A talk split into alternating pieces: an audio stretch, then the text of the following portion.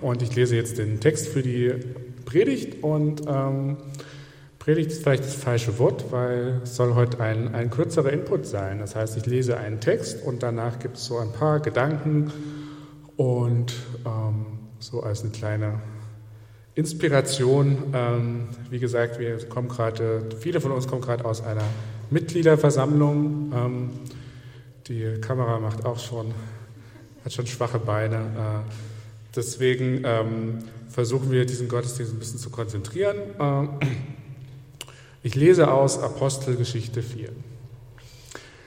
Sobald sie wieder frei waren, suchten Petrus und Johannes die anderen Gläubigen und erzählten ihnen, was die obersten Priester und Ältesten gesagt hatten.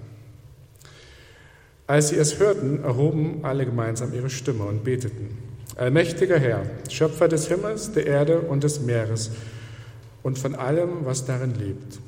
Vor langer Zeit hast du durch den Heiligen Geist und durch den Mund unseres Vorfahren Davids, deines Dieners, gesagt, warum tobten die Völker vor Zorn? Warum schmiedeten die, sie vergeblich Pläne? Die Könige der Erde lehnten sich auf, die Herrscher der Welt verschworen sich gegen den Herrn und seinen Gesalbten. Genau das ist hier in dieser Stadt geschehen.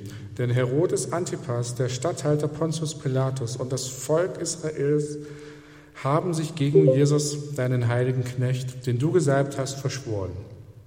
Alles, was sie taten, geschah nach deinem ewigen heiligen Plan.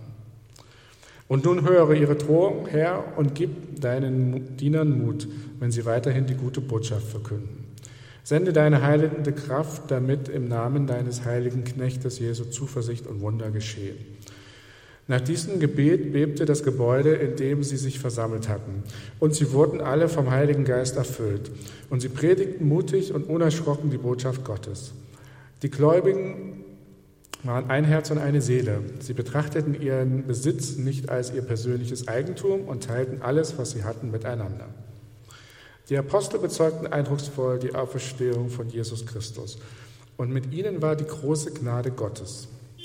Armut gab es bei ihnen nicht, weil die Leute, die Land oder Häuser besaßen, etwas von ihrem Besitz verkauften und das Geld den Aposteln brachten, damit sie es an alle je nach Bedarf verteilen konnten.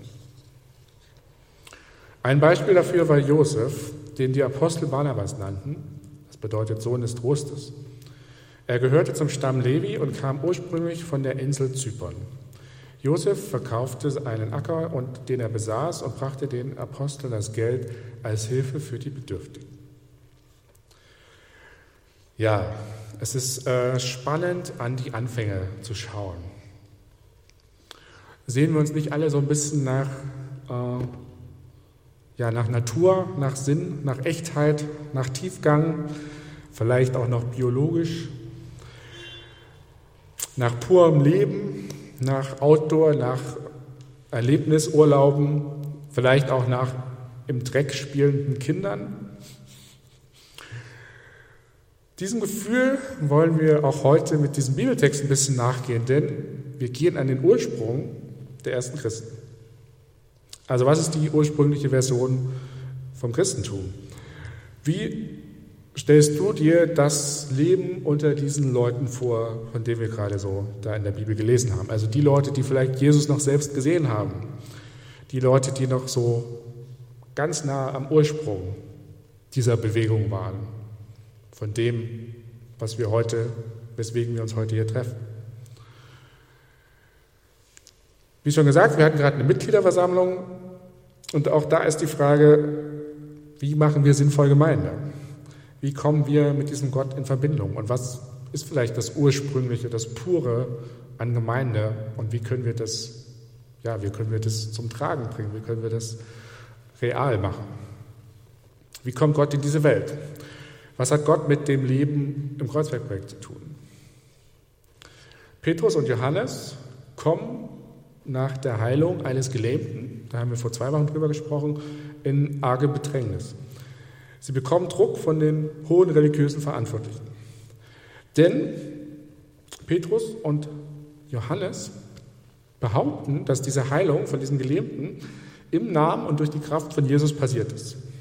Und das ist für diese, für diese hohen religiösen, für den jüdischen Hohen Rat ist das einfach, das geht nicht. Ja? Das ist ein zu, zu, das gefällt dir nicht, dieses Statement. Das bringt die Leute in Aufruhr. Deswegen sollte das nicht weitererzählt werden. Also der Anspruch von Petrus und Johannes, der ist einfach zu krass. Ja, und in Vers 11 und 12 vor diesem Text, den ich gerade vorgelesen habe, kann man das auch lesen. Äh, da wird gesagt, dass sie, dass sie als Jesus als diesen Stein, den ihr Bauleute verworfen habt, ja, das sagen die richtig zu diesem Hohen Rat, der ist zum Eckstein geworden. Der ist auf einmal wichtig geworden. In ihm, also in Jesus, allein gibt es Erlösung. Im ganzen Himmel gibt es keinen anderen Namen, den die Menschen anrufen können, um errettet zu werden. Also das ist ein ziemlich starkes Statement.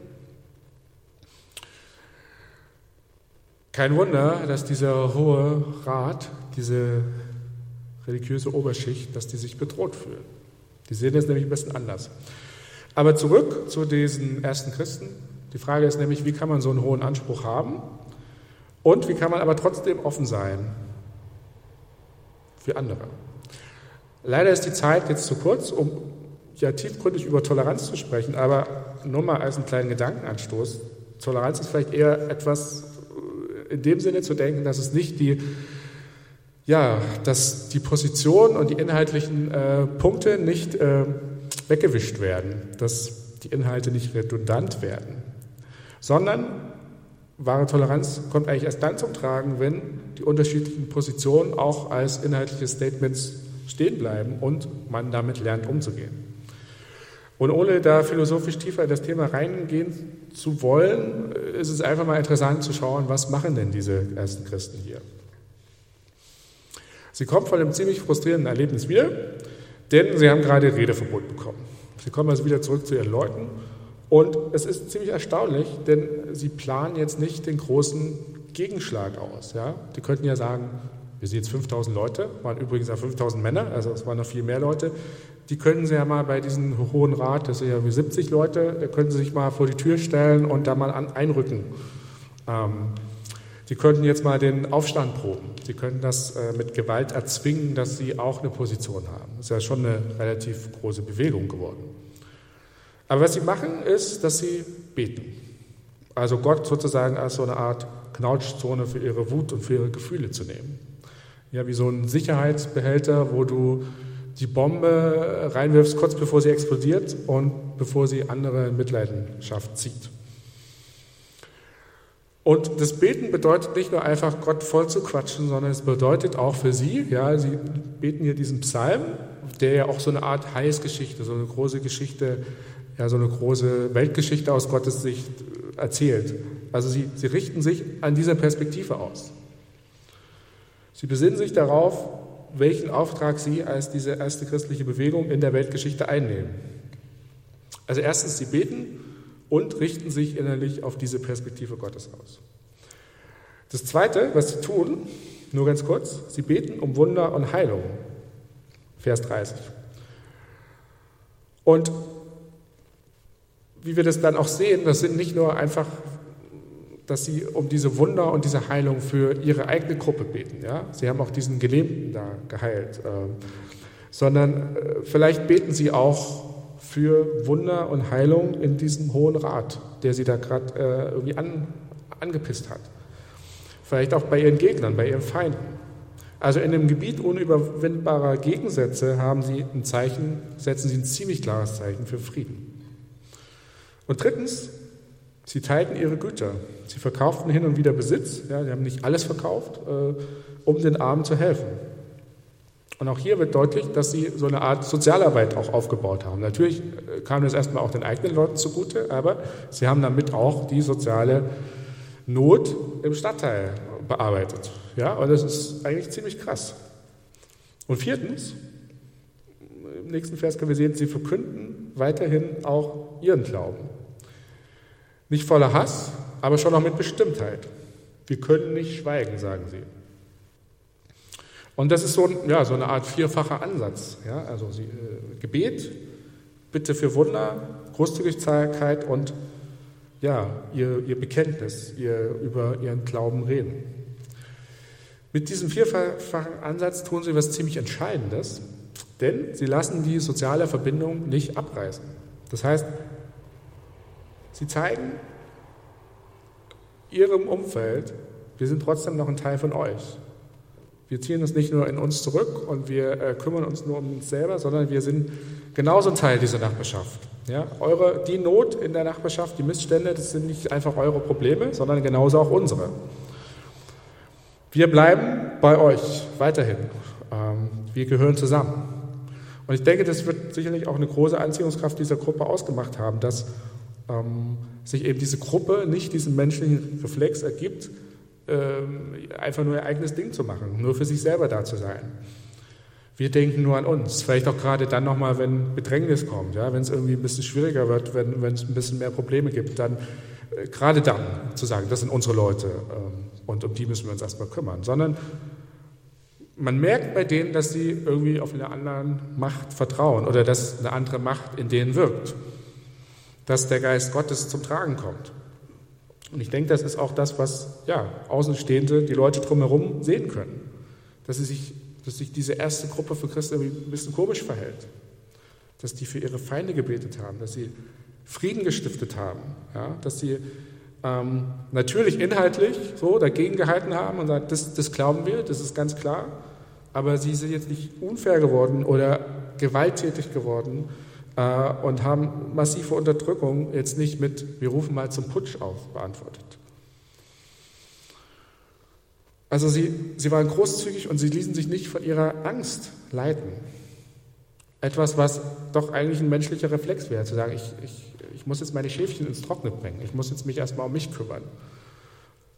Und ich denke, genau das ist, was sie auch attraktiv gemacht hat, beziehungsweise was sie glaubhaft gemacht haben, hat, weil sehr viele Positionen wahrscheinlich immer argumentieren, hier, wir haben, wir haben die richtige Sache und äh, wir, sind der, wir sind die richtige Gruppe, aber es wenig Konsistenz hatte.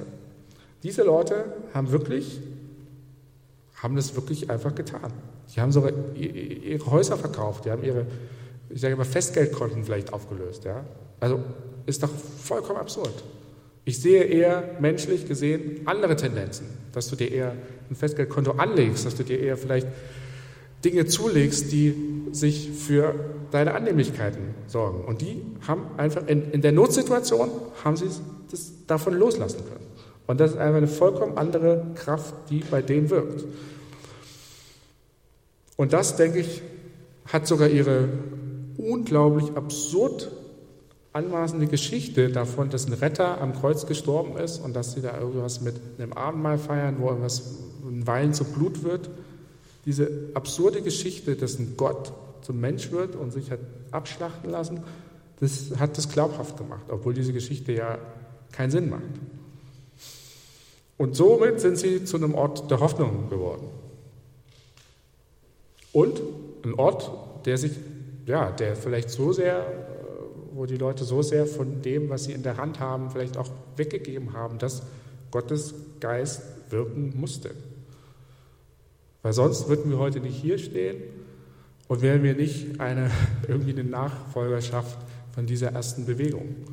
Also wenn man wahrscheinlich eine Gemeinde gründen würde, wenn man diese Jesus-Bewegung hätte aufrechterhalten wollen, dann hätte man wohl anders vorgehen müssen. Es war eigentlich damals ziemlich klar, dass das, was die Leute da machen, dass das zum Scheitern irgendwie verurteilt sein muss. Aber heute sitzen wir hier, haben ein Buch, haben eine Nachricht, haben eine Message und können dadurch mit Gott in Kontakt kommen. Und das ist sehr besonders. Okay, lass mich zum Schluss kommen. Lasst uns auch als Kreuzverprojekt das tun. Lasst uns immer wieder zusammenkommen, um uns, ja, unsere Beziehung zu Gott bewusst zu werden, um uns unseren Platz in dieser Geschichte, in dieser Geschichte mit Gott bewusst zu machen, um, um zu beten, um mit Gott zu reden, um auch zu beten und ja, Gott um Wunder und Heilung zu bitten, um sein Eingreifen, um sein dass er an, an, an bestimmten Punkten wieder sichtbar wird, dass wir diese Hoffnung, die einmal sein wird, diese Welt, wie sie einmal sich Gott vorstellt und wie sie in der Ewigkeit sein wird, dass wir die jetzt schon immer mal wieder durch, durchfunken lassen, sehen können. Und, und sehen können, worauf wir eigentlich hoffen und worauf der christliche Glaube hinzielt. Ja, und lasst uns auch großzügig sein und unser Leben, unsere Ressourcen